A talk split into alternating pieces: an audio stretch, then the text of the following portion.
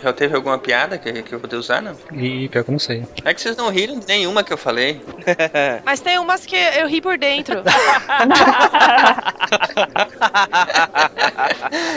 e eu ainda respondi assim. Aham. Eu ainda respondi assim. Foi uma risada contida. É, eu, tipo, eu dei um sorriso. É que vocês não enxergam, né? Mas eu dei um sorriso. Qual dos apocalipse que ela tá tentando iniciar? Tá- não, nenhum.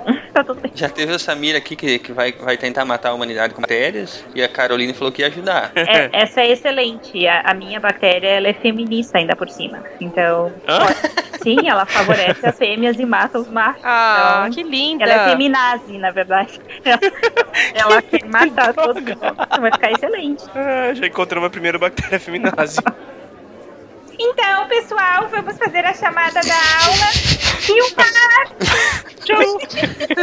Presente.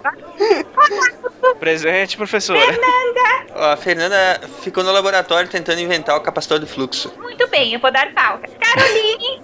Tô aqui, professora. Matheus! Presente, professor. Eduardo! Professor, ele não veio, ele, ele tá com uma disfunção hormonal, foi pro hospital tomar injeção de hormônio. Ai, minha Nossa Coitado. Senhora! Vou, vou dar pauta também. Jorge! Aqui, professora, presente. Muito bem. Vamos começar a aula então, pessoal. Agora para com essa voz, pelo amor de Deus.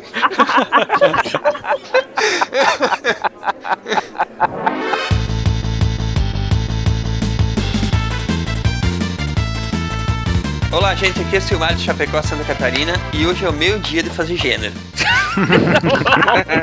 Oi, galera. Aqui é a Carol. Eu falo de São Paulo e, e eu ainda não sou feminazi. Ainda. Ainda, né?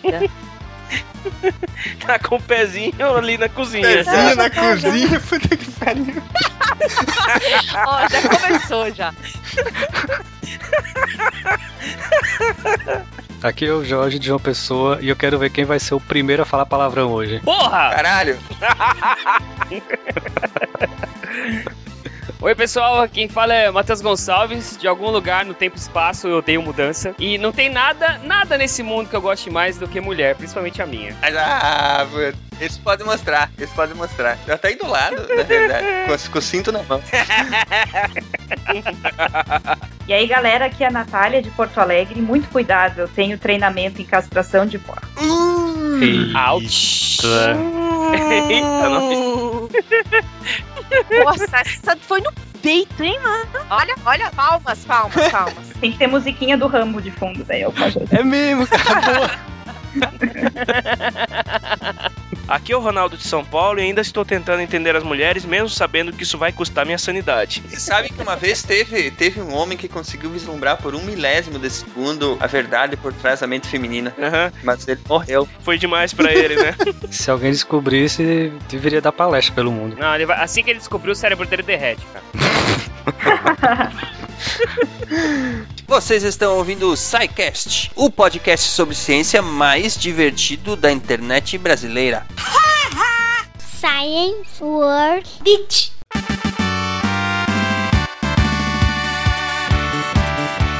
Agora vocês me respondam uma coisa, meninos e meninas, trocando de gênero. Se você é mulher, que homem você gostaria de ser? Se você é homem, que mulher você gostaria de ser? Eu, se eu pudesse ser um homem, eu queria ter sido Luiz Pasteur. Olha aí. Muito bem, cara. Eu admiro, eu admiro pra caralho ele, cara. Eu sei por quê. Porque ele bebia muito cerveja, né? Exato, exatamente. ou ele ou o Darwin, né? Cerveja, Ou cerveja. Bor, né? Não, o Darwin, cara. Fala, Jorge. Oi? Hello? Responde a pergunta. Não foge, não. Hã? Hum? pessoal tentando sair da pergunta. Se eu pudesse ser uma mulher, eu seria a Suzana Herculano. Ó, mandou bem. Cara, porque a mulher é Eu um acho que você gênio. gosta de sopa, isso sim. Sopa de Não, cérebro. não espalha, não espalha. Porque além dela, dela trabalhar com pesquisa, ela sabe transmitir de forma fácil e divertida a ciência que ela tá fazendo, né? Acho que é um bom exemplo pra gente aqui. Cara, eu acho que se eu fosse nascer mulher, eu gostaria de ter sido uma Curie, cara. Aê! Muito bem. Aê! Com certeza. Eu muito admirei agora. Eu Nossa, gostaria- o Ronaldo ganhou mil pontos. E o ponto de internet. Mil bitcoins. Mil bitcoins, é. Tá valendo uma fortuna isso aí, pô. É, então. No Bitcoin é uma fortuna. Então, cara, eu gostaria muito de ter trabalhado com radiação, ter feito o trabalho que ela fez, cara. Era, eu admiro muito ela. Eu tô em dúvida entre a, entre a Ada, que é a criadora do, A, a, mulher- a primeira programadora da história, que é a primeira programador, o primeiro programador da história foi uma mulher. Primeira programadora, não. O primeiro programador, ponto, né? A primeira pessoa a programar um computador foi a Ada, eu acho que seria ela. Eu tenho dúvida entre ela e a Dilma Rousseff. Mentira, gente. Nossa senhora, Matheus.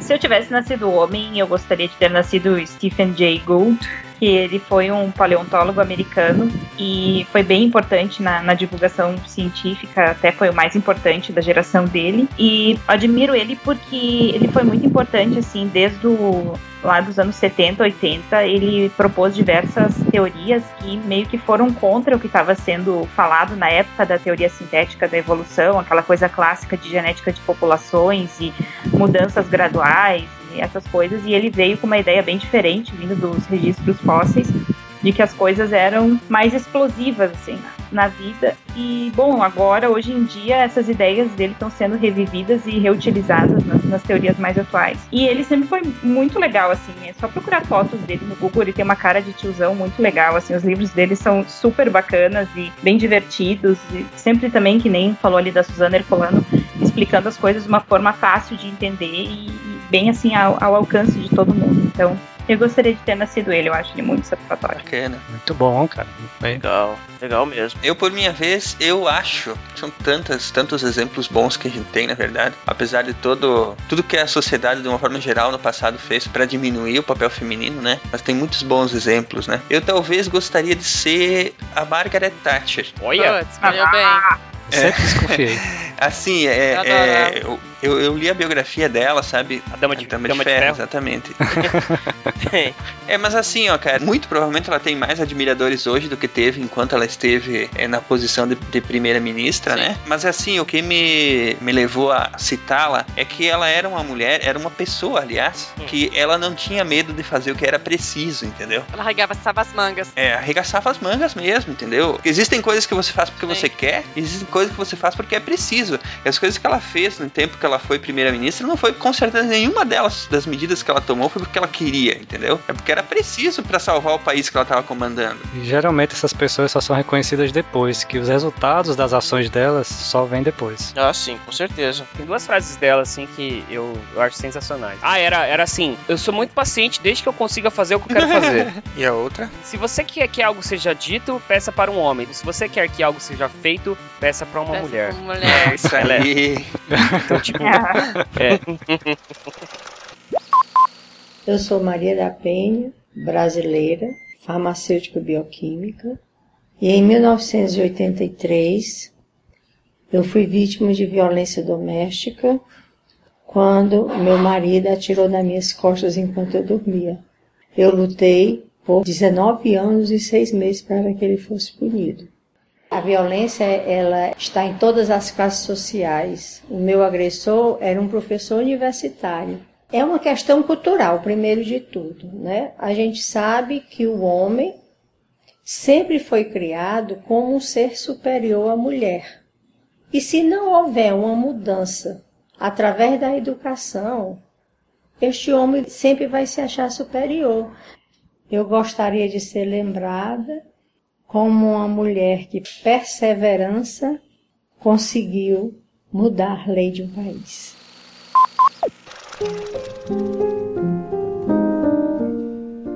Novo milênio tem assistido a uma mudança significativa na atitude e pensamentos da sociedade sobre igualdade e emancipação das mulheres. Muitos de uma geração mais jovem sentem como se todas as batalhas já tivessem sido travadas e vencidas para as mulheres. Entretanto, as mulheres nascidas principalmente antes da década de 70 sabem muito bem da longevidade e complexidade dessas questões. Com mais mulheres nas salas de reuniões, uma maior igualdade de direitos legislativos e um aumento da massa crítica de visibilidade das mulheres como modelos em diferentes aspectos da vida, pensar que as mulheres ganharam a verdadeira igualdade.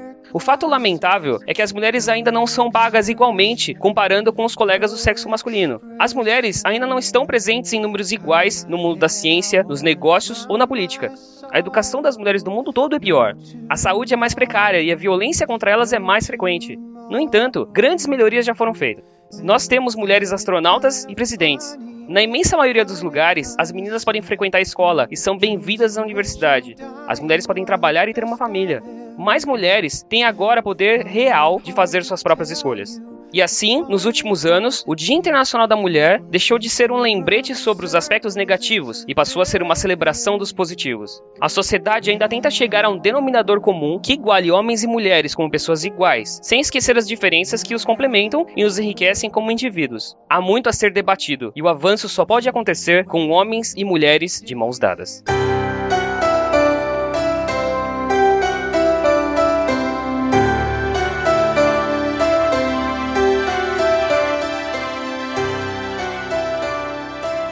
Esse texto ele foi modificado por mim, mas a base dele é do site do Dia Internacional da Mulher. Falando em Dia Internacional da Mulher, por gentileza, Ronaldo, fala um pouco para nós sobre o Dia Internacional da Mulher. Então, o Dia Internacional da Mulher, que é celebrado todo ano no dia 8 de março, tem como origem as manifestações das mulheres russas por melhores condições de vida e contra a entrada da Rússia czarista na Primeira Guerra Mundial. A ideia da existência de um Dia Internacional da Mulher surge na virada do século XX, no contexto da Segunda Revolução Industrial e da Primeira Guerra Guerra, quando ocorre a incorporação da mão de obra feminina em massa na indústria. O primeiro Dia Internacional foi celebrado no dia 28 de fevereiro de 1909 nos Estados Unidos por iniciativa do Partido Socialista da América. Já em 1910 ocorreu a primeira Conferência Internacional de Mulheres em Copenhague, dirigida pela Internacional Socialista, quando foi aprovada a proposta de instituição de um Dia Internacional, embora nenhuma data tivesse sido especificada. Somente no ano seguinte que a data do Dia Internacional da Mulher, que foi celebrado a 19 de março de 1910 por mais de um milhão de pessoas na Áustria, Dinamarca, Alemanha e Suíça. Poucos dias depois, no dia 25 de março de 1911, um incêndio na fábrica da Triangle Shirtwaist mataria 146 trabalhadores, a maioria costureiras. O número elevado de mortes foi atribuído às más condições de segurança no edifício. Este foi considerado como o pior incêndio na história de Nova York até o 11 de setembro. É provável que a morte das trabalhadoras da Triangle tenha incorporado ao imaginário imaginário coletivo, de modo que esse episódio é com frequência erroneamente considerado como a origem do Dia Internacional da Mulher. Antes desse período, a mulher foi por muito tempo apenas considerada como esposa ou mãe. Pois é, eu também achava,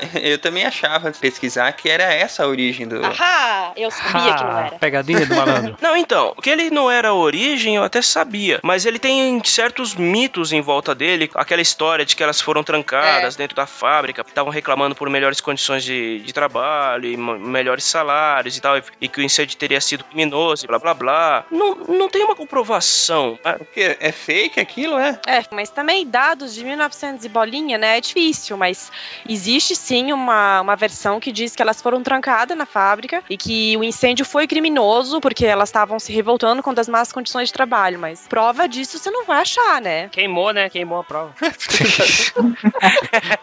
Queima também essa prova. frase dele aí, editor, por favor. Queima também o Matheus, né? A feminidade tá incorporando. É, Que horror. complicado. Então, gente, é, é, isso aí é tudo muito bonito, é, faz parte da nossa história, né? Mas a gente sabe que historicamente a sociedade tem uma dívida muito grande para com as mulheres, né? Tudo que foi dito aí não, não reflete realmente a condição histórica da mulher relegada sempre a um segundo plano, a um papel de suporte na vida de, dos homens, né? E sempre que foi preciso, in- infelizmente é, ou felizmente, as mulheres foram levadas a trabalhar em fábricas, a substituir os homens, mas quando passava essa necessidade, elas sempre tinham que voltar ao seu papel secundário, né? Exatamente. É, mas isso nem sempre foi regra, né, cara? Na história da humanidade, existiram muitas culturas em que a mulher era a peça-chave, a, a peça central das, de algumas culturas. É, claro, é, é, isso são exceções, né? Mas é, se- em muitos lugares, quando a mulher é apenas colocada em segundo plano e não sofre maus tratos e, e coisas extremas, como por exemplo condenações sumárias a proibição da mulher de estudar e essas coisas, né? Ainda ela dá sorte, porque temos casos muito extremos. A gente vai falar sobre isso mais pra frente. Né? O que eu queria na verdade chamar aqui pra gente falar, nós falamos que é, historicamente algumas algumas é, culturas tinham realmente a mulher como igual ou até como chefe, por exemplo, de tribos, esse tipo de coisa. Ajuda a gente a lembrar aí um pouquinho, Carol, por que que foi que aconteceu historicamente essa submissão da mulher na história né? É que, bom, há várias teorias sobre isso, porque conforme a história foi se escrevendo, tem algumas coisas foram se perdendo, né? Mas existe uma teoria que diz que enquanto a sociedade não era moderna, o homem e a mulher trabalhavam juntos, porque eles não tinham escolha. Por exemplo, sei lá, numa fazenda, os dois trabalhando, qualquer pessoa que tivesse ali para trabalhar era necessário, na verdade. Então a mulher trabalhava junto com o homem praticamente igual, tirando algumas coisas que, obviamente, o homem tinha mais força física para fazer, todo o resto, e muita coisa bem difícil, a mulher fazia de igual. E às vezes todo mundo tinha que cozinhar junto, limpar junto, cuidar das coisas, cuidar das coisas no geral, todo mundo junto. Pai, mãe, filho, avô, independente, assim. As pessoas tinham esperança de vida bem menor do que agora, então tinha que ajudar enquanto podia, porque, né? E aí, conforme a sociedade foi se modernizando, teve também o fato da uma maior intervenção da Igreja Católica, né? E geralmente do cristianismo. E teve o, o fato que as pessoas com que tinham mais acesso a dinheiro podiam sair para estudar. E geralmente eles mandavam os homens. E foi, foi daí que começou. Os homens começaram a estudar mais, ter mais conhecimento, ter acesso a melhores empregos, a melhores condições de vida. E a mulher foi ficando para trás aos poucos. A única preocupação que era imposta à mulher naquela época era ter filho, fazer filho corretamente. Cuidar da casa e cuidar dos filhos. Hoje em dia, em alguns lugares, inclusive do Brasil, você ainda sente é, que as pessoas pensam dessa forma mesmo. Ah, mas Sim. isso tem muito. Pode ter certeza absoluta que isso aí não tá nem um pouco superado. algumas empresas ainda discriminam o salário do homem e da mulher, que tem muito a ver naquela ideia do provedor, né? O homem é que tem que manter a família. A educação tem um exemplo muito claro. Quando a profissão do professor era ocupada por homens, o professor ganhava muito bem. Quando foi diminuindo o poder aquisitivo, os homens foram saindo. Você pega a escola primária, quase não tem homens, e a, a, o professor que ganha menos porque ele não, não, precisa sobreviver, quem vai manter a casa é o homem. E o que a gente precisa ter clareza é que existe sim velada, mas essa ideia de que o provedor é o homem, então a mulher não precisa ter um salário tão substancial. Ela já está tendo um prêmio de poder sair de casa porque ele deixou ela ir trabalhar.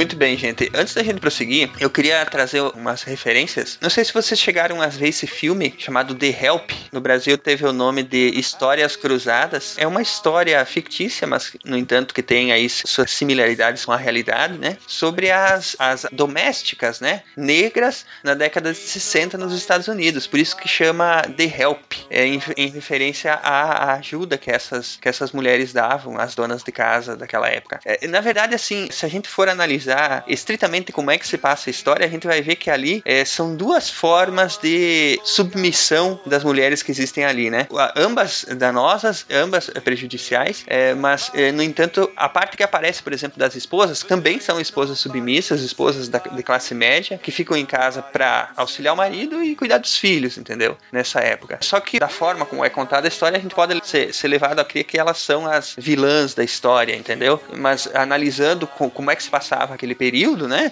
A gente vê que realmente também é, é, retrata ali a submissão feminina dessas donas de casa. Agora, o palco principal da história é realmente nas, é, nas domésticas, nessas auxiliares que ajudavam a cuidar das crianças, ajudavam a limpar a casa, que eram mulheres negras, né? Quando você comentou, por exemplo, que é, elas são vistas como são vistas como vilãs, é que na verdade, é, é como você falou, tem, tem dois viés essa a história. Exatamente. Ele, ele tem a história, por exemplo, das mulheres que elas, a sociedade das mulheres que elas se uniam para conversar sobre como criar filho. Decoração. Clube da Luluzinha, né? Exatamente. É, o, o, o hall de instrução que as mulheres tinham era totalmente voltado ao cuidado da casa. É, e a parte principal da história é que as mulheres negras, as empregadas, elas eram segregadas mesmo em relação às outras mulheres da sociedade, as mulheres brancas, e a maioria dessas mulheres brancas, de fato, de fato elas eram vilãs em relação às mulheres negras, entendeu? É, mas... mas também acho que elas reproduziam o que elas passavam, né? Porque elas eram humilhadas, a grande maioria era humilhada e maltratada pelos maridos. E aí elas, assim, descarregavam essa frustração nas empregadas. É, a relação de poder, né, cara? Você desconta em quem é mais fraco. Perfeito, Ronaldo. A relação de poder que existia, né? Da mulher submissa ao marido. Esse filme retrata o início dos anos 60, não é? É, então, ainda é. A política de segregação racial ainda era. Era institucionalizada, na verdade, né? Existiam leis segregacionistas, né? Exatamente. Mas enfim, esse filme aí, ele, ele é, é muito emocionante, muito legal o filme. Tem partes engraçadas, tem partes que as atuações, é, principalmente das atrizes negras, interpretando aqueles papéis que te fazem chorar, é muito emocionante. Só roubam a cena mesmo. Excelente, né? Muito bom mesmo. E fica então a recomendação. Puxando o lado para o outro extremo, né? Eu quero lançar aqui também como dica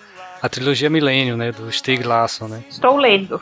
É, ótimo. Muito bom, né? Essa trilogia, eu terminei de ler ela no ano passado. Ela vai assim, já discutindo, digamos assim, a violência contra a mulher e o direito da mulher de ter independência de uma forma bem moderna, assim, sabe? A protagonista do livro, que é a Lisbeth, até tem uma história bastante interessante, né? Que a, a personagem tem o nome de Lisbeth porque o autor da trilogia, o Stieg Larsson, né? Quando ele era adolescente, com 15 anos, ele testemunhou o estupro coletivo de uma menina que se chamava Lisbeth. E ele cresceu com isso, transtornado e muito incomodado com isso. Imagino que na, na época algo deve ter levado ele a, a, não ter feito nada quando ele presenciou isso, né? E ele se sentiu culpado a vida toda. Em várias entrevistas que ele deu, ele, ele falou que ele, ele passou por muitos anos de terapia para poder superar a culpa que ele sentia por causa disso, né? E ele acabou então batizando essa menina, essa protagonista dos livros de Lisbeth, né? E essa protagonista, a Lisbeth, ela é retratada nos livros exatamente como uma pessoa que ela não se encaixa na sociedade, ela não se encaixa nos padrões da sociedade. A mulher, corpo perfeito, que convive bem com os amigos Feminina. e tudo, é aquela coisa, É. aquele padrãozinho perfeito que a gente sabe como a sociedade cobra, né? A Lisbeth, ela subverte tudo isso aí e ela é uma, uma mulher que ela não, ela não se sente bem com ela mesma, ela tem o corpo cheio de tatuagens por causa dos motivos dela, no entanto, ela fala o seguinte: eu sou assim, mas eu tenho o direito de ser assim. Eu posso ser do jeito que eu quiser, eu não tô enchendo o saco de ninguém por causa disso, entendeu? Ah, não, mas vai explicar isso pra sociedade que quer impor o- o- as crenças dela pra todo mundo. cara. Exatamente. Isso, isso é discutido em profundidade no livro, nos livros, assim, sabe? Os livros, eles, assim, o o primeiro é muito bom e depois eles perdem um pouquinho de tração, assim, não que eles deixem de ser bons, mas é, o terceiro livro, por exemplo, é mais tipo um drama de tribunal, assim, por causa da história lá, ela acaba indo presa e é julgada. Pouco menos ação e, e aventura e, e história de hacker, como é o primeiro e o segundo livro, para ser mais um drama de tribunal. E nessa parte, no terceiro livro, é discutido muito isso. O autor bate muito nessa tecla que ela tem o direito de ser assim, entendeu? Ela pode ser do jeito que ela for, que ela, que ela quiser ser. Uhum. E que ninguém tem a ver com, tem a ver com isso.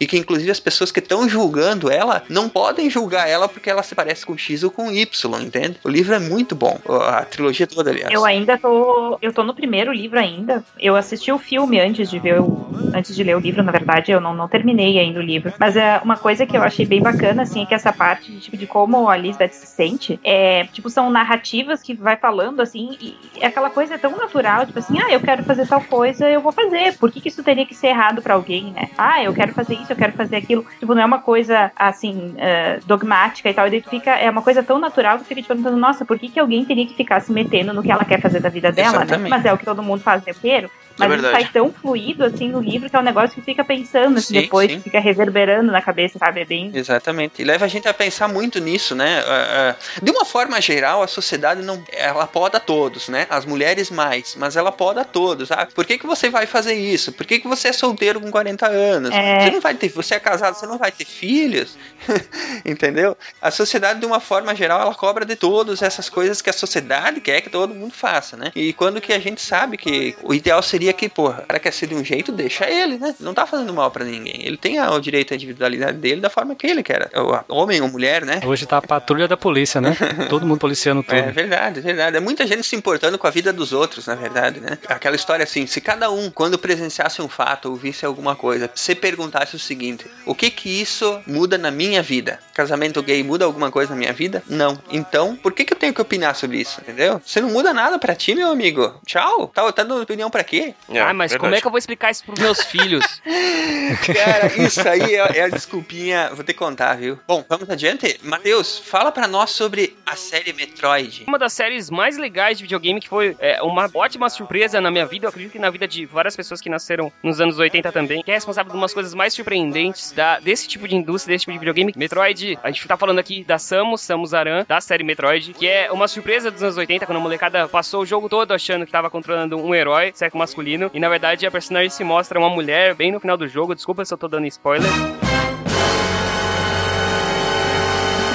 Pô, se o, o jogo é de 1980, nem sei se ainda dá pra jogar esse jogo atualmente. Dá, dá sim, cara. E aliás, eu recomendo pra, pra muita gente. O jogo é super divertido, uma personagem muito forte, inteligente e ágil, não perde nada pra nenhum dos outros personagens de videogame da época. Aliás, nem se você comparar com outros que foram criados depois disso. É, e, e você passa o jogo em todo, pelo menos naquela época, você passava o jogo inteiro pensando que era um, um, um bonequinho, um rapaz, um homem. Um bonequinho. E aí no final do jogo ela tira a roupa dela, quer dizer, não tira a roupa dela não ficar pelada, mas. Opa! Ela tira a, a- ela tira a armadura dela e, e, e aí você percebe que é uma mulher e foi ela que salvou ali o mundo dentro daquele contexto. Na verdade, no contexto da época, era um, era um jogo pra Nintendinho, né, Matheus? Isso. No contexto da época, foi realmente uma, uma surpresa sensacional, assim, do, do que, que se desenrolou, né? Você, você passa realmente o jogo inteiro achando que é, você tá controlando um herói ali dentro de uma armadura e, e no final aquilo é revelado. É bacana, é é um- é um- no, no contexto da época foi bem interessante descobrir isso aí. Pensando se tinha algum moleque ali naquela época que tava jogando, chegou no final e, e, sei lá, a gente, a gente nunca sabe que tipo de pessoa que, que existe no mundo. Existe desde a pessoa mais legal até a mais babaca. Eu fico pensando se alguém que era machista tava jogando, chegou no final do jogo, tipo, é meu, né? Não acredito, isso aí é mulher, não sei o que. Deve pô." ter tido, cara, deve ter tido. Com certeza teve, cara, porque, tipo, o manual não dava nenhuma dica, a caixa não dava nenhuma dica.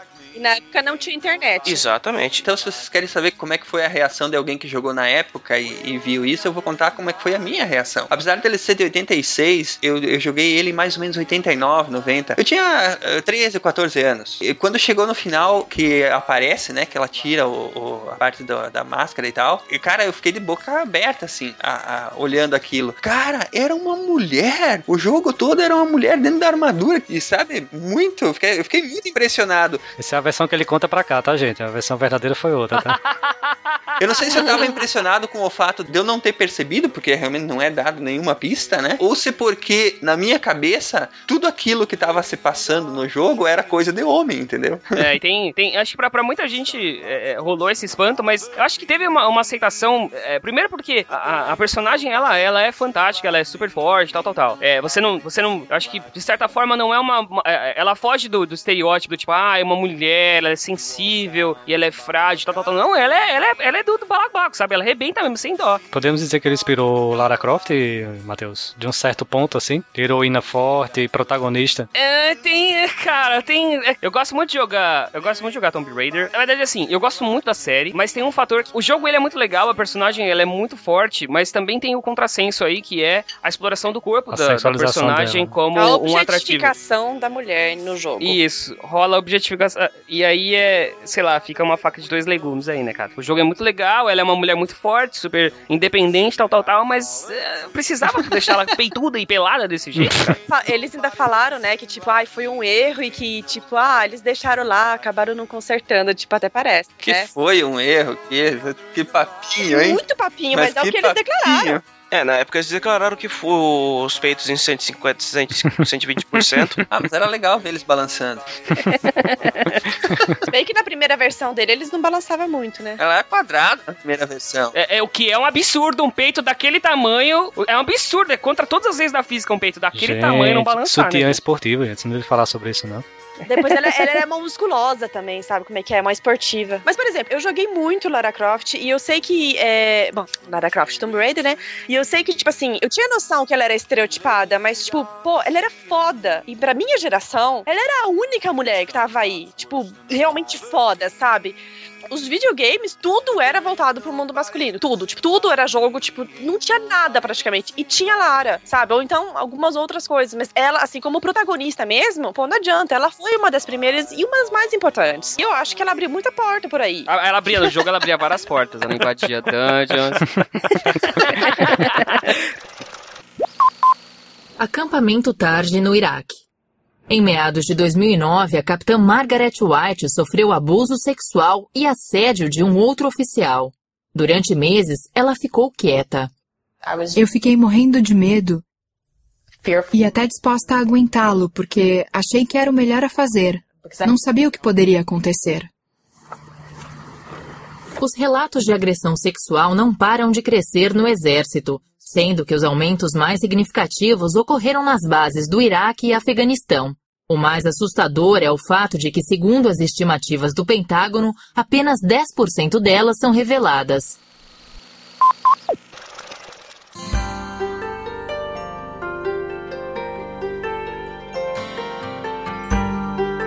Vamos eh, falar um pouquinho sobre as mulheres na ciência? Foram muito importantes para a história da ciência? Se alguém falar que ela serve para limpar tubo de ensaio, eu vou ficar muito puto, já tô avisando. Elas devem ter limpado muito, viu? Assim como os homens cientistas devem ter limpado muito também. Limpo até hoje. Verdade. Verdade. Limpa até hoje. Claro. Verdade. Limpa Vocês até hoje. largam lá e mandam os assistentes de vocês, né? Eu sei como é que vocês. Assistente, já está. Gente, O pessoal assiste muito filme na TV, né? barbaridade. Eu achei que cada mestre e doutor tivesse uns três ou quatro técnicos pra ajudar. Você acha? Não, agora é sério. Eu tenho uma auxiliar, uma iniciação científica que me ajuda. Mas, pô, eu já fui iniciação científica. Eu ia botar a agulha só lavar vidro. Ah, eu colocaria. Bom, gente, vamos, é, vamos falar de uma que eu acho bem legal. Talvez remonte aí aos primórdios, realmente, né? Antes de Cristo, 370 a 415 antes de Cristo. É a Hipátia, né? Segundo o Ronaldo, é antes da Era Comum, Isso. tá? É, Hipátia de Alexandria, isso aí. Ela, ela foi, vejam bem, ela trabalhou com geometria, com álgebra, com astronomia. Acredita-se, inclusive, que ela tenha inventado o hidrômetro e um, um astrolábio e um instrumento para destilação de água. Aliás, é, é, um dia a gente, de repente, faz um programa só sobre esse tempo da, que existia a grande biblioteca de Alexandria, né? Porque era um, um lugar onde realmente é, se reuniam diversos estudiosos, cientistas, filósofos, né? Ela era o centro do conhecimento do mundo antigo. tínhamos lá então essa mulher que, ao, ao que contam aí a- a- os historiadores, né? Ela era bem vista como uma cientista pelos homens da época, vejam só. Ela, ela era respeitada como cientista, né? Se- Eu acho que se num, num determinado ponto ela chegou a, a dirigir a biblioteca de Alexandria e quando ela a biblioteca caiu, o assassinato dela coincidiu com o início da Era das Trevas. pra você ter ideia do impacto que, que se deu a queda de Alexandria e a morte dela, com a, perda de grande conhecimento da, da antiguidade clássica, é o- na, na, na história hoje para da separação entre a história antiga e a alta idade média. É, foi o ponto em que, digamos assim, a Europa parou de evoluir e abraçou a ignorância. Digamos que teve algum- alguns poderes em Roma que ascenderam depois da queda do Império, do Império Romano que foram de certa influência nisso, Não né? estou lendo, tá, gente? em 412, quando Cirilo foi nomeado patriarca de Alexandria, esse, esse Cirilo era um cristão fervoroso que lutou toda a vida defendendo a ortodoxia da igreja e combatendo as heresias. Uhum. E, enfim, é, deu é, o óbvio, né? Mulher inteligente e cientista, queimem, né? É, exatamente, foi o que aconteceu. É tudo persegui- bruxaria. Foi, literalmente foi perseguição da igreja. Tinha essa, tinha essa durante muito tempo, né? Tipo, mulher que era inteligente. Pô, é bruxa. Opa, vamos queimar? Teve isso, mas é, também teve. eh, Nós estamos adiantando bastante, mas tudo bem. Teve isso, mas também teve muita aquela coisa assim da perseguição pela perseguição, né? A vizinha olhava a, a- olhava a mulher, ah, era Sim. bonita. Denunciava por bruxaria, entendeu? A mulher não tinha direito de ser bonita naquela época. Era fogo. Não tinha direito de fazer nada. Nem ser bonita, nem ser inteligente, absolutamente nada. Hashtag recalque. A outra das mulheres na ciência, né, que nós temos que destacar aqui no, no programa, não pode faltar, né, é a Ada Lovelace. Ela nasceu em dezembro de 1815, com o nome de Ada Augusta Byron King. Né, foi a única filha legítima do poeta Lord Byron e a esposa dele, Annabella. Ela possui o título de Condessa de Lovelace. Então, Lovelace, na realidade, não faz parte do nome original dela. Era o né, título. Foi como ela ficou conhecida, né? Era o título e como ela ficou conhecida depois. E além de matemática, ela era escritora também. E hoje é reconhecida por ter escrito o primeiro algoritmo para ser processado em uma máquina, né, que era a máquina analítica de Charles Babbage. né? Inclusive, no, no podcast número 22, dos nossos colegas dos Dragões de Garagem, que eles dedicam às mulheres na ciência, A especificamente. gente é um podcast de terceira geração. A gente faz referência a outros podcasts. Aham. Exatamente, cara. Os caras são parceiros. Uma coisa interessante pra acrescentar sobre a sobre a Ada Lovelace é que ela dá o nome a uma a uma linguagem de programação que chama Ada, né, ou Ada, se preferirem. E no caso, a máquina analítica do Charles Babbage, ela não chegou a ser construída. Ela escreveu o programa que seria utilizado para fazer a máquina rodar, mas ela não foi na época, ela não foi confeccionada. Muitos anos depois, alguns estudos conseguiram construir cópias do que seria a máquina analítica e viram que o, tanto a máquina quanto o algoritmo que ela, que ela escreveu são, eram perfeitamente funcionais. Ah, mas o código dela era só Hello World. E nem testou.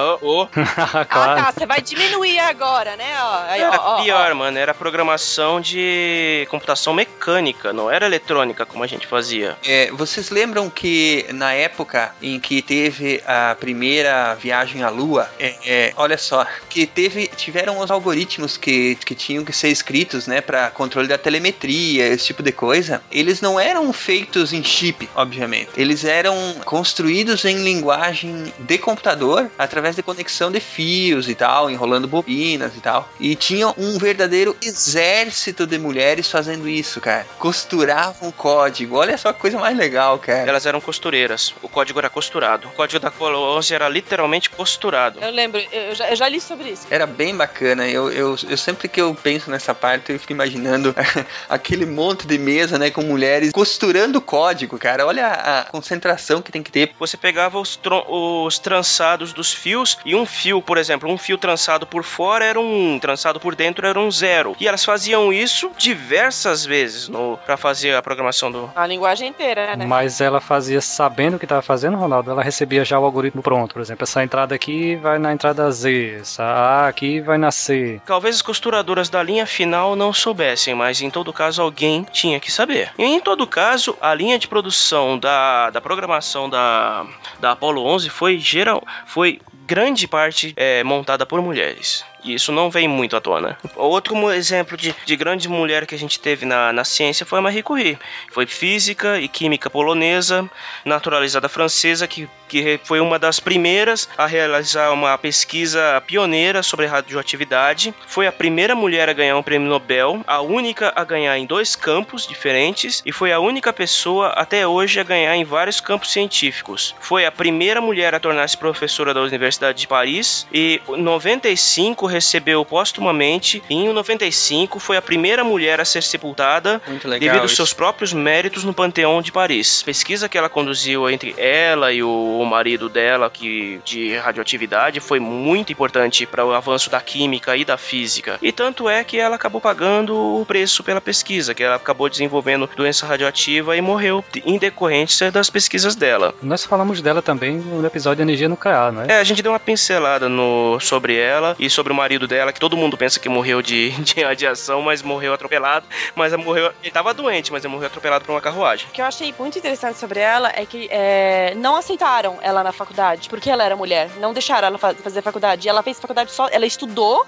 as matérias da faculdade e tudo mais sozinha. E ela entrou, depois acabou começando a pesquisa é, sem ter feito é, propriamente dita faculdade, porque simplesmente não autorizaram ela a fazer a faculdade. E ela também, na, na época que ela ganhou o prêmio Nobel e que aconteceram todas essas coisas com ela, que ela é, fez várias descobertas, ela, as mulheres ainda não votavam. Então, tipo, isso, isso, isso é uma coisa incrível. Tipo, as, as, mulheres nem tinham direito de voto e é ela estava ganhando o prêmio Nobel. E é muito legal você ver aquela foto da conferência de Solvay em 1927, é, que tá, tá ela lá. panteão dos maiores gênios da ciência que, que nós já tivemos até hoje, que tava o Schrödinger, tava o Einstein, tava o Bohr e tem ela lá, única mulher entre todos eles. Olha só a moral. Aonde ela tá enterrada, o panteão, só tem ela de mulher lá enterrada. E não, não é um cemitério, é, é, é, um, é, um, é um monumento gigante. Eu, eu visitei esse monumento. É um monumento gigante e, tipo assim, ela tá ela e do lado dela tá Napoleão e do outro lado dela tá o Luiz Pasteur. Assim, ela tá enterrada com as pessoas mais é, incríveis é da história, uhum. assim, da França. É, do, do lado um, um, cientista um cientista ferrado e do outro lado um general afetado. não fala assim, pô. Eu gosto não, eu tô falando Napoleão. o afetado é um ah, tampinha tá. do Napoleão. Mas também italianos também, mas quê, ele né? era um grande estrategista, poxa. Na, Napoleão era tampinha, é? Diz que pros padrões franceses ele era baixinho. Ele era, ele era bem baixinho, realmente. Ele era anão, mesmo naquela época. Quem mais aí? Uh, a Valentina Tereshkova foi uma cosmonauta soviética aposentada e engenheira também, e ela foi a primeira mulher a ter voado no espaço. E ela foi selecionada dentre mais de 400 candidatos e cinco finalistas para pilotar o Vostok 6 em 16 de junho de 1963. A minha mãe nasceu dois dias depois. Legal. Legal. Bom, Bom, então, a fim de se juntar aos cosmonautas da missão, a Valentina foi apenas membro honorário da Força Aérea Soviética e, portanto, ela também se tornou o primeiro civil a voar no espaço. Uhum. Durante a missão de três dias, ela realizou vários testes em si mesma para coletar dados sobre a reação do corpo feminino para o voo espacial. E antes da sua contratação como cosmonauta, ela trabalhava na rede de montagem de uma fábrica têxtil. Em 2013, ela se ofereceu para ir a uma viagem só de ida a Marte, se tal viagem vier a ocorrer. É uma mulher que se dedica legitimamente a tudo que faz, né? Barbaridade. É que ela é russa, né, cara? É muito bom mesmo. É. Ela nada. Ela foi casada com, com um dos cosmonautas que, com quem é, ela né? viajou. Lógico, ela tem todo o seu mérito, mas ela foi muito usada na campanha do Partido Comunista, né? Como, como imagem e tal. Isso é evidente até. Ou, até porque na época a, da corrida espacial, os russos foram primeiros em quase tudo. Foram colocaram o primeiro homem no Sim. espaço, fizeram a primeira caminhada no espaço, a primeira mulher no espaço, a primeira manobra de acoplagem. Primeiro cachorro no espaço. Primeiro ser vivo no espaço, primeiro satélite. A única coisa que eles perderam para os Estados Unidos foi a Lua. Foi, mas foi o mais foda. A Lua era a meta, né, cara? Uma indiana de 20 anos foi vítima de estupro coletivo cometido por 12 homens sobre a ordem de um conselho comunitário em localidade no leste da Índia. A medida foi uma punição à relação amorosa entre a jovem e um homem de outra comunidade, segundo informações da polícia. O conselho local ordenou a punição na noite da última terça-feira, dia 21, depois de uma reunião de emergência em Subalpur, onde ela mora.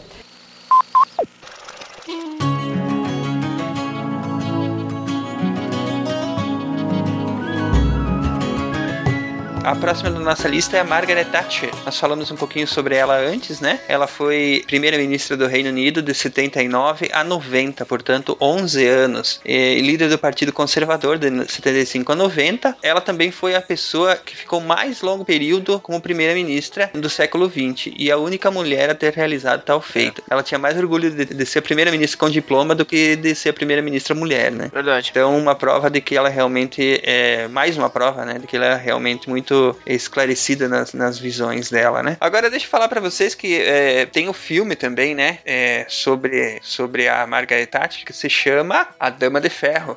Quem interpreta ela nesse filme é a. Não, Meryl Streep que é uma excelentíssima atriz. Que devia estar nessa lista, né? Apesar que a gente não vai ir para esse lado, mas ela ela tá numa uma atuação simplesmente maravilhosa como a Margaret Thatcher. Ela faz todos os trejeitos, cara, faz tudo. E, e o filme inclusive é legal que ele usa aquela técnica de misturar gravações da época e usar os efeitos especiais, como, como eles fizeram na, no Forrest Gump.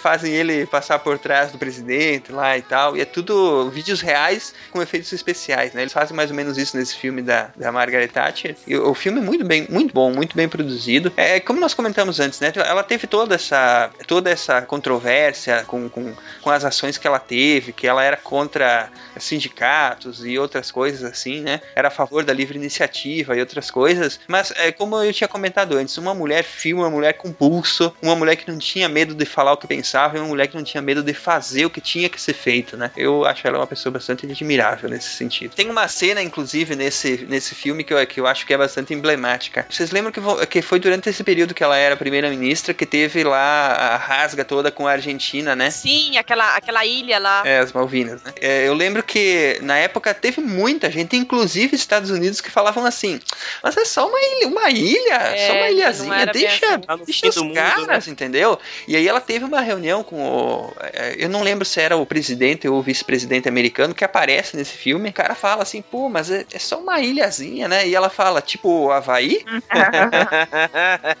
ela muito joga na cara dele, tipo, pá! Tipo assim, cara, o que você tá falando, cara? Você, deixa eu invadir o Havaí lá pra você ver o que você vai fazer, entendeu? Ele vai chamar só de uma ilha pra ver daí. É, tipo, é, a mulher tinha argumento, entendeu? Ela sabia o, a importância que tinha aquilo pra moral do país, né? É, me, me, ajudem aí, isso foi anos 80, é, anos 80 já, metade dos anos 80 que, que, que, que teve, a, é, que teve a, a Guerra das Malvinas. Foi no comecinho dos anos 80. Ah, não foi bem uma guerra, né? Foi tipo um desentendimento. Não, foi guerra, foi, teve conflito e tudo. É, foi de 2 de abril, 2 de abril a 14 de junho de 82. É, isso aí, achei aqui também. É, isso aí. É, sim. Foi uma guerra completa, apesar de ter durado pouco. Mas é, não teve, não, não teve uns malucos que resolveram fazer um plebiscito lá esses dias? Eles, tem, eles fizeram um plebiscito para saber se, eles, se os cidadãos queriam ser argentinos ou britânicos. Imagina que você é britânico. E aí pergunta pra vocês. O cara que inventou isso aí, ele é realmente. Ele não entende como é que o mundo funciona, né, cara? Considerando tudo, quem é que ia querer ser argentino? Se fosse no Brasil, também voltava pra ser britânico. Bom, vamos, vamos seguir com a pauta, velho. A primeira mulher presidente foi a Isabel Martinez de Perón. Não confundir com a Evita. E a Isabel foi a terceira esposa do ex-presidente Juan Perón, da Argentina.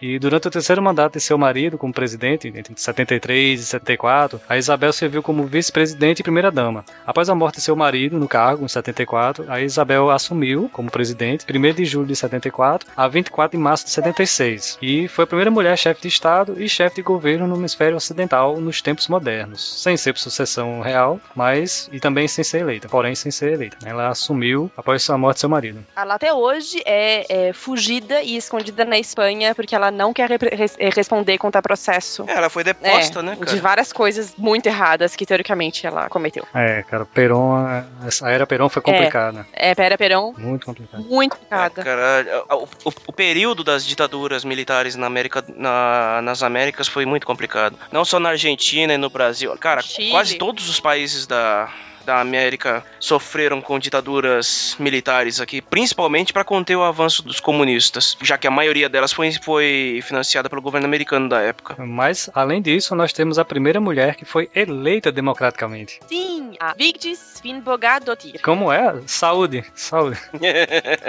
saúde. Fala de novo. Uma, eu falei isso no meu melhor islandês. uh, eu, particularmente, quando eu tava pesquisando, eu achei essa mulher absolutamente incrível. Ela foi uma personalidade política islandesa que foi o, é, o quarto presidente da Islândia, de 1980 a 1996. Além de ser a primeira mulher presidente da Islândia, foi também a primeira presidente, a mulher presidente na Europa e foi a primeira mulher chefe de Estado de, democraticamente eleita no mundo. Teve então um mandato mais longo como chefe de Estado eleito é, em qualquer país até o momento. É, só fez que nem o Roosevelt, um, um mandato atrás do outro. Mas é importante citar que isso, esse mandato atrás do outro não foi ditatorial, foi democrático, cara. Não, foi eleito então. Por isso que eu falei, igual o Franklin Roosevelt, que também foi, foram três mandatos seguidos, né? Foi nessa época que limitaram as reeleições, foi, Ronaldo, nos Estados Unidos? Eu acho que foi por causa dele mesmo, que ele, dele ter tido três mandatos consecutivos que eles limitaram para dois. É porque isso aí daí, é daí pro, pro uma ditadura é um passo, né? É verdade. Se, se ele abraçar o populismo, né? Aí e é preciso essa alternância no poder para manter o Estado democrático de alguma forma. Sim, é, é. verdade.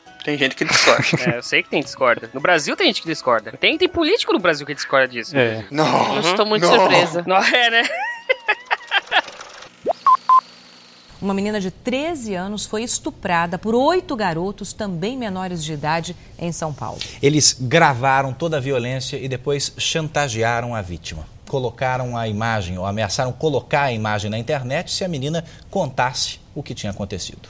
Após a denúncia da mãe, os oito garotos confirmaram que fizeram sexo com a menina. Como são menores de idade, depois dos depoimentos foram liberados e nas fotos de identificação, quase todos parecem zombar do fato de estarem numa delegacia. Os oito uh, disseram que mantiveram relações, sim, porém consentidas, mas de qualquer maneira são meninas de 13 anos de idade, né?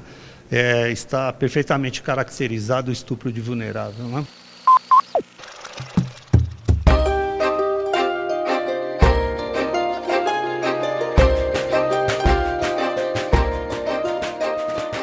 Uma coisa importante citar também aqui é que atualmente existem apenas sete mulheres vivas que receberam o Prêmio Nobel da Paz. E elas montaram uma ONG para defender os direitos das mulheres pelo mundo. É verdade. Inclusive, eu vou, vou deixar uma referência aqui, que é sobre um livro, justamente sobre as mulheres que ganharam o Nobel em ciências, na área de ciências, né? Apesar de ele ter sido escrito em 94, ele é bem interessante, porque ele traz, assim, como era mais ou menos a experiência do trabalho criativo e a dedicação que essas mulheres tinham e que as levaram a grandes descobertas na área das ciências. Fala também sobre suspense suspense, joga um pouquinho lá do tom romântico que acompanha a trajetória das mulheres durante suas experiências. Também mostram a rede de preconceitos, intrigas e traições que existiam, né? Não pode deixar de falar esse lado também. Especialmente uma das histórias mais polêmicas que o livro traz é sobre a conduta do James Watson, que foi quem descobriu a estrutura do DNA. O resultado dele, o trabalho dele, na realidade, ele pegou os dados da pesquisadora Rosalind Franklin, usou na pesquisa dele Sim. e mostrou como se fosse dele. E anos depois, ele admitiu que ele fez isso. Figura aquela, né? A figura famosa era dela e Uhum. foi utilizada como se fosse dele. Isso. Foi um dos maiores roubos da ciência esse. Foi uma coisa absurda, assim. Não, e a coitada morreu logo depois, né? Nem teve chance de reclamar nada. Foi reconhecida só depois de morta. É triste mesmo. Mas até hoje, no colégio, às vezes, a maioria das vezes ensinam que quem foi que descobriu o Watson Crick. E, tipo, não falam dela. Uhum. Claro, e nem comentam, né? Mesmo ele tendo admitido, Muito né? difícil mencionar É. ela. Mas para falar também um pouco sobre essa, essa parte do Nobel,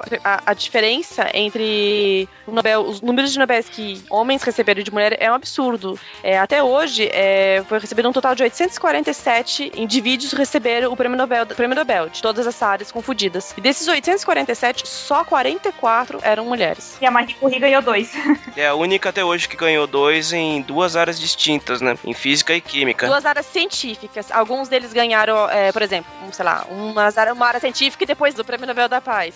Aí, no caso, eles consideram que não, não é na área científica mesmo. É que o- a categoria do Prêmio Nobel da Paz é diferente da, da- da categoria científica. Os- não adianta, é diferente. Os projetos são completamente diferentes, a pesquisa em si é diferente, então eles classificam isso como co- coisas diferentes. Verdade. É, o Jorge já tinha citado antes o podcast dos nossos amigos do Dragões e Garagem. Eles fizeram o programa número 22 sobre mulheres. Eu estava lá. A Natália estava, cara, lá. A Natália estava? Sim, eu participei daquele também. Então fala um pouquinho pra nós como é que foi lá, Natália. Não, foi bem bacana, mas lá a gente fez uma coisa bem voltada mais a mulheres na ciência mesmo. Daí, então, os guris convidaram eu e a Mariana, que também, assim, é da- teve experiência na área acadêmica da ciência e tudo mais, e é mulher, né? E então a gente pôde contar um pouco, assim, das nossas experiências e falar das dificuldades, das facilidades, enfim, de tudo. E a gente avaliou várias, falamos sobre várias dessas senhoras aqui comentadas, algumas que vocês comentaram aqui também antes, tipo a Marie Curie, a Ada Lovelace e tudo mais, e várias outras, e, foi bem bacana. Eu recomendo a todos escutarem. Tem uma, uma lista bem, bem extensa de mulheres que fizeram a diferença na ciência. Ficou bem completo realmente o, o programa lá. Aqui a gente quer fazer uma coisa com mais referências ao, ao mundo pop e tal, né? Não tem como a gente ir tão fundo como vocês fizeram lá, mas é uma coisa que meio que complementa a outra, né? Claro, se é pra fazer igual, não faz, né? Tem que fazer diferente.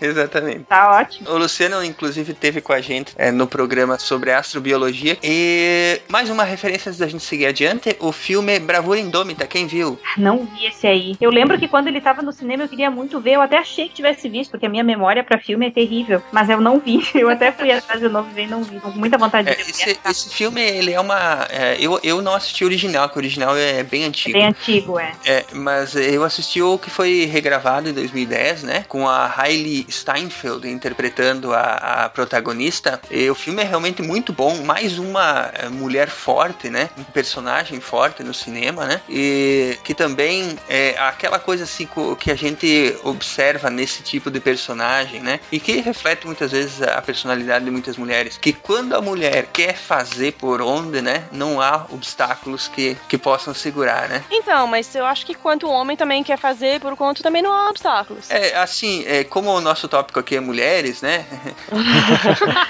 Ah, mas é, que é uma afirmação que eu não vejo realmente a diferença. Tipo, uma pessoa, quando ela realmente é determinada. Não, eu vejo, eu vejo. Vou- eu, vou, eu vou te tirar a razão agora, sabe por quê? Depois você pode contra-argumentar, mas eu vou te dizer o seguinte, ó. É, sabe por que, que eu digo que, que a mulher, quando quer fazer por onde, é porque ela tem muito mais obstáculos. É. Por isso que eu acho mais admirável quando uma mulher faz uma coisa admirável, é mais admirável do que quando um homem faz uma coisa Eu admirável. admiro o seu pensamento. Aí é a minha, aí eu- a minha forma de pensar, entendeu? Ah, ah, fica o argumento aí, fica o espaço pra quem quiser contra-argumentar. Não, não, acho que, tá- acho que você tá certo, cara. Por exemplo, vamos, vamos tentar fazer a, a pensamento científico aí. É, Vamos, vamos tentar colocar isso na prática no mundo hoje em dia. É, me fala uma profissão que. Na verdade, não precisa nem ser uma específica, né, Matheus? Pega os números, cara. Quantas É, mulheres é. astronautas teve? Quantos homens astronautas? Entendeu? Então, mas aí de- dentro desse raciocínio alguém pode ser muito filho da puta e falar assim: é, mas quantas cozinheiras mulheres têm e quantos cozinheiros homens têm, entendeu? Não é assim que funciona, Matheus.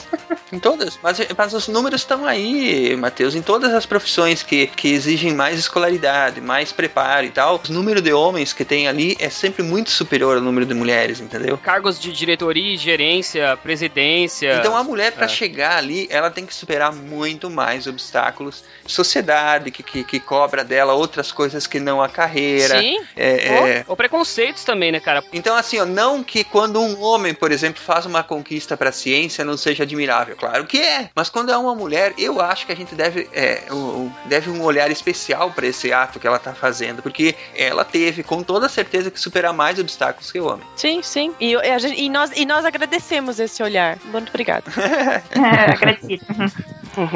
é uma forma de, de ver, né? É, é, por mais que a gente lute para que as condições sejam ideais, é, se o mundo fosse ideal, a gente não estaria tendo esse tipo de conversa. Vai ser legal o dia que, tipo assim, é, vai reconhecer o mérito porque ele é uma pessoa esforçada e inteligente e não só porque ele é uma mulher, entendeu? É esse, é esse na verdade, o. Não, não, não, mas aí uma coisa não exclui a outra, entendeu? Hoje, tipo assim, o mérito, lógico, é um, um cientista conseguir alguma coisa, pô, super legal. Uma cientista conseguir, nossa, ela teve que superar mais obstáculo que o homem. O, o legal vai ser quando ela vai ser admirada pelo, pelo que ela fez e não porque ela é uma mulher e que ela teve mais obstáculos para super, superar. Ótimo, é, eu, esse seria o cenário, esse é o cenário que a gente almeja alcançar. É, é, essa discussão iria longe, eu, eu aposto que se tivesse algum sociólogo, algum psicólogo aqui no meio da gente, nós estaríamos tomando esporro, né? Porque provavelmente tem algum olhar mais, mais digamos assim, é, científico, né, mesmo para dar para esse tipo de coisa, é, mas é, a gente não vai conseguir abordar isso com, com propriedade aqui. Então, é, vamos deixar para o pessoal nos comentários e e-mails aí que nos ajudem, por gentileza.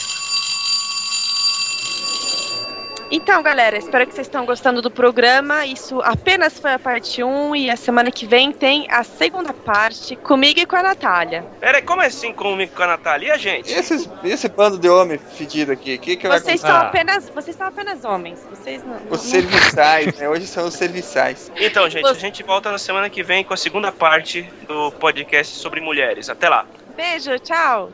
Tchau, tchau. tchau. Valeu.